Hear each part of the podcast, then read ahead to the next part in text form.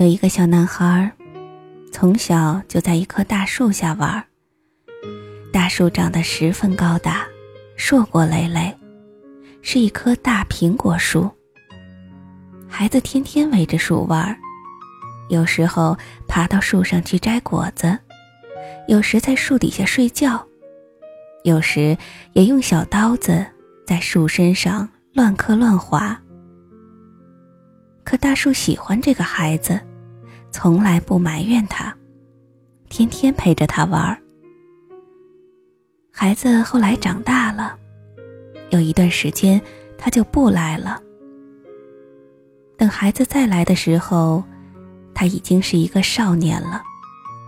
大叔就问孩子：“你怎么不来跟我玩了？”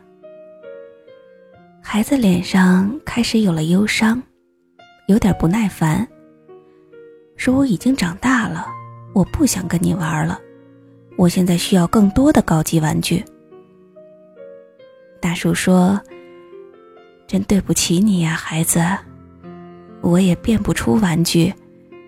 要不然这样吧，你就把我所有的果子都摘了，拿去卖了，你就可以买高级玩具了。”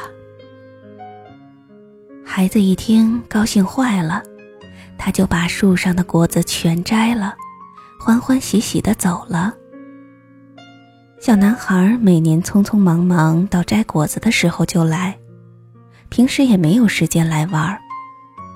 等他读完书，又有好长时间不来了。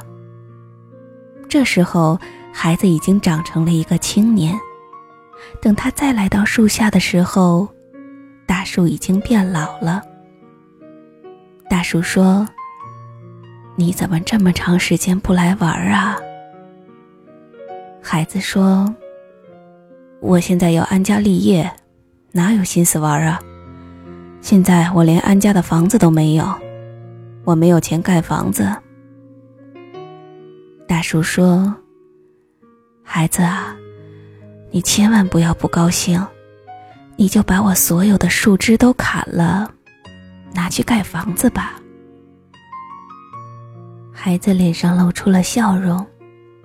他把树枝全砍了，盖了房子，成了家。话说又过了若干年，孩子再来时，心事重重的徘徊在大树下，对大叔说：“我得到世界上去做大事儿，可是世界的海洋这么浩瀚，我连个船都没有，我能去哪儿呢？”大树说：“孩子，你别着急，你把我的树干砍了，就可以做条船。”孩子特别高兴，他把树干砍了，做了一条大船，出海去了。这样过了很多很多年，大树只剩下一个树根，快要枯死的时候。孩子回来了。这个时候，孩子的年纪也大了。当他回到树底下的时候，大树跟他说：“孩子啊，真对不起你，我现在没有果子给你吃了，也没有树干让你爬了。你一定不愿意跟我玩了吧？”孩子对大树说。其实我也老了，有果子我也啃不动了，有树干，我也爬不上去了。我从这个世界上回来，就想找个树根，守着歇一歇。我累了，这次我回来就是来跟你玩的。老树根高兴的不得了，他好像又看见了。孩子小时候的情景。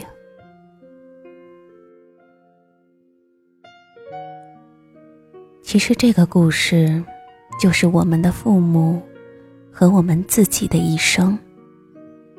父母对于孩子的爱，就像这棵老树一样，是无私的，是全部的，是永远的，是不计回报的。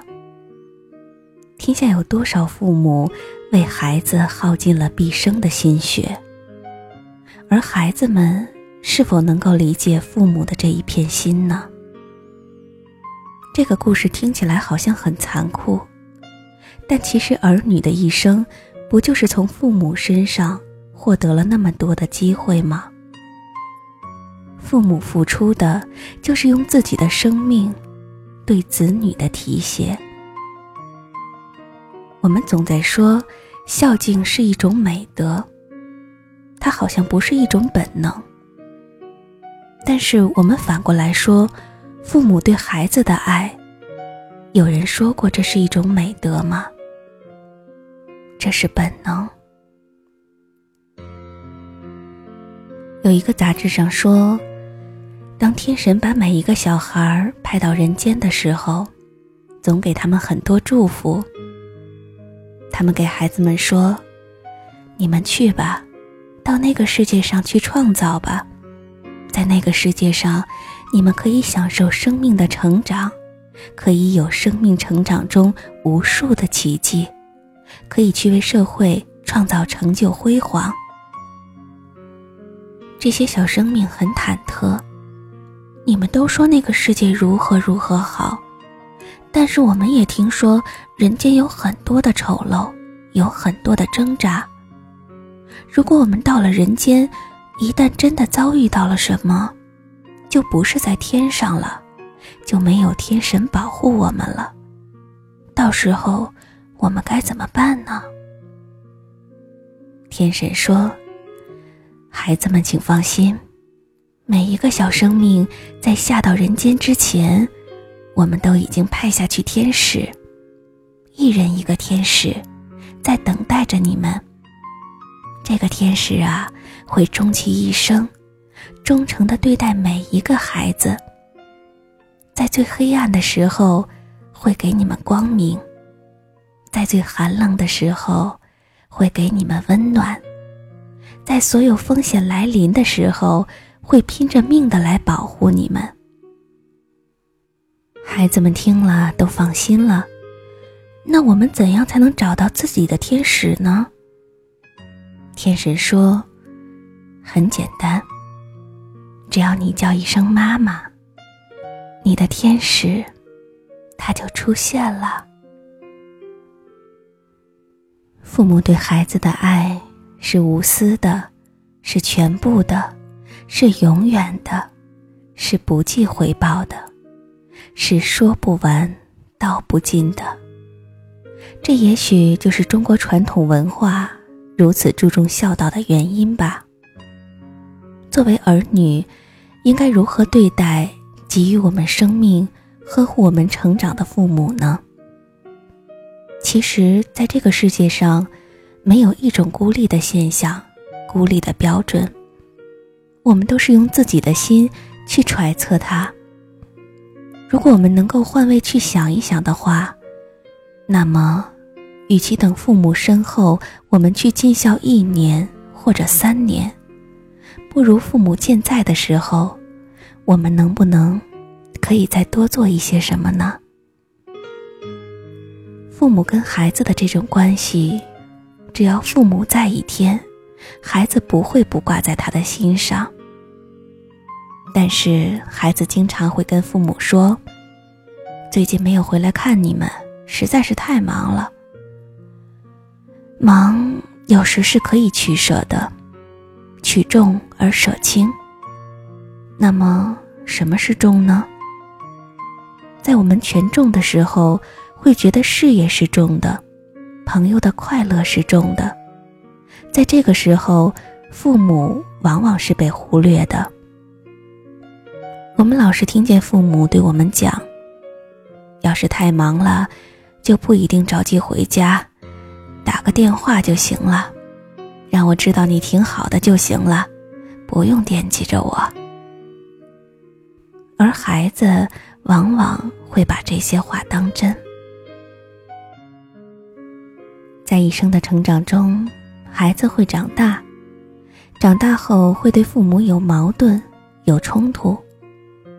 孩子对父母从小就有逆反心，有代沟。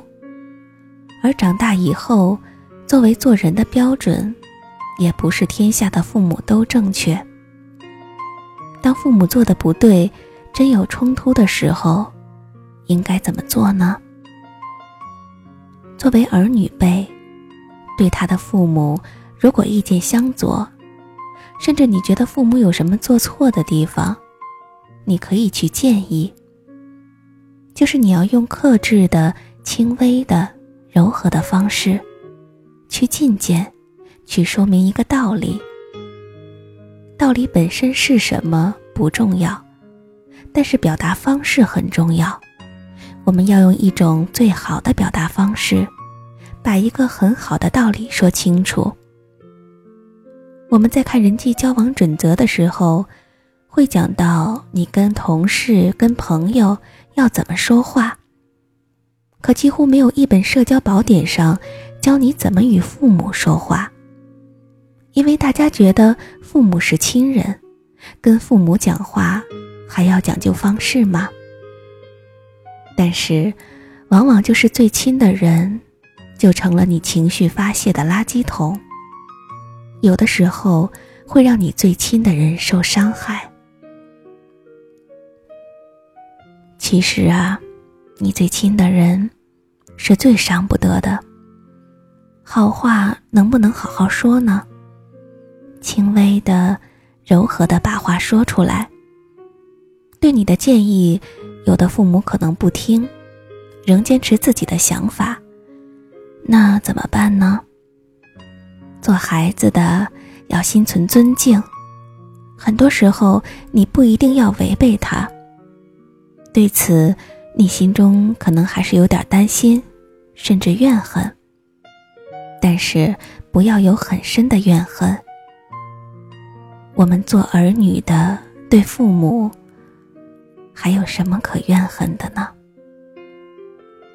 中国民间有一个说法，叫孝顺，孝顺孝顺，顺者为孝。很多时候，我们的孝心。就在于不违背。当然，也有一些儿女跟父母的冲突属于大是大非。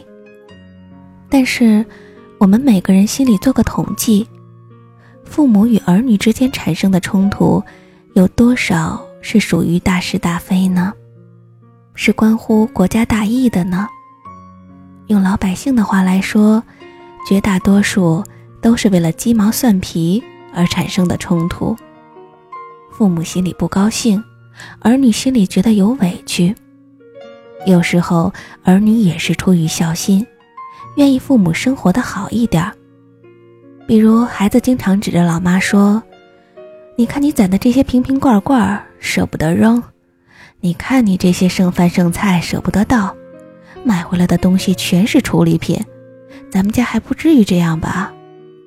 现在生活都好了，你还是过去那套习惯。”指着老爸说：“我带你去吃西餐，带你去下馆子，你老是舍不得吃，非要回家来蹲在墙角吃你那碗面条。这都是你原来农村的生活习惯，你就不能改一改？能说是儿女不孝吗？其实啊，这都是孩子对父母的一片孝心。但是，我们能不能顺着呢？能不能？”不违背他们呢？每一个人走到今天，都带有他所有的历史烙印。每一个人都是由他自己的习惯所铸就的。如果没有老太太的瓶瓶罐罐、剩饭剩菜的那段岁月，也许就没有今天儿女的好生活；没有老爸蹲在墙角吃面条的那种节俭，也就不会有今天的楼房。所以呀。有的时候，真正爱父母，就要包容和尊敬他所有的习惯。我们不是说对一些大是大非的问题，一定要儿女去放弃原则，但是对一些非大是大非的问题，在可以不计较的时候，儿女心是不是可以对父母多一点懂得，多一点让他们按照他们自己的方式。去过一种快乐的日子也许就是最好的。之前做过一期关于父母的主题八月二十六号上传的名字是别让爸爸妈妈等待太久这是对每个做儿女的人最温柔也最残忍的提醒。如果通过今天播讲的这些让大家有所感悟了真心的希望能去听一听那里面的几个故事，相信会让我们对父母有更深一层的理解和关爱。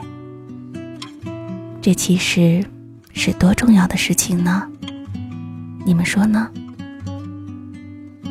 我是蓉蓉，感谢你们的收听，我们下期再见。还没来得及赏春天的花，夏天的绿就浓了。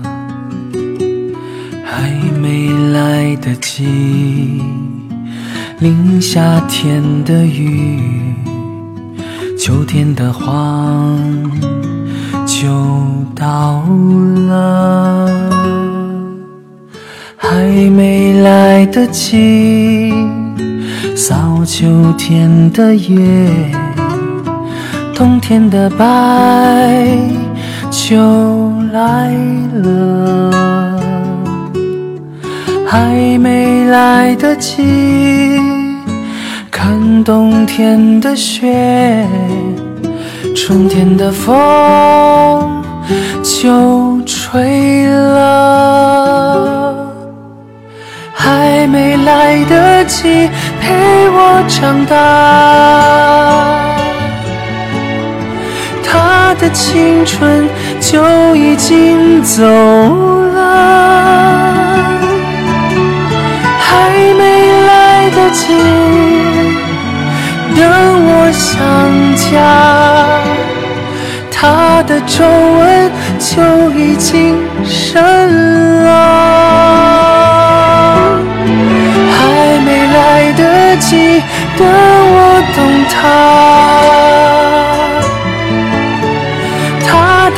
头发就已经白了，还没来得及说我爱他，就这样彼此错过了。就这样彼此错过了，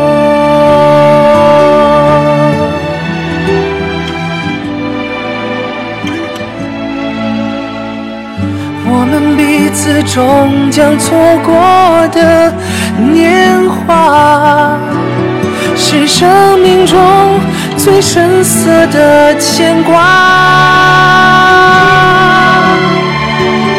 我们彼此曾经拥有的冬夏，是岁月中最美丽的花样来得及陪我长大，他的青春就已经走了。还没来得及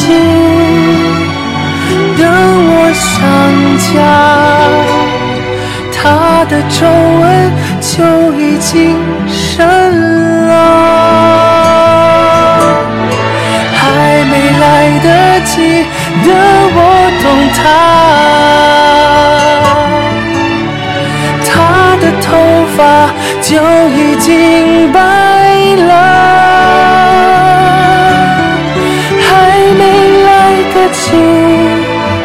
说我爱他，就这样彼此错过了，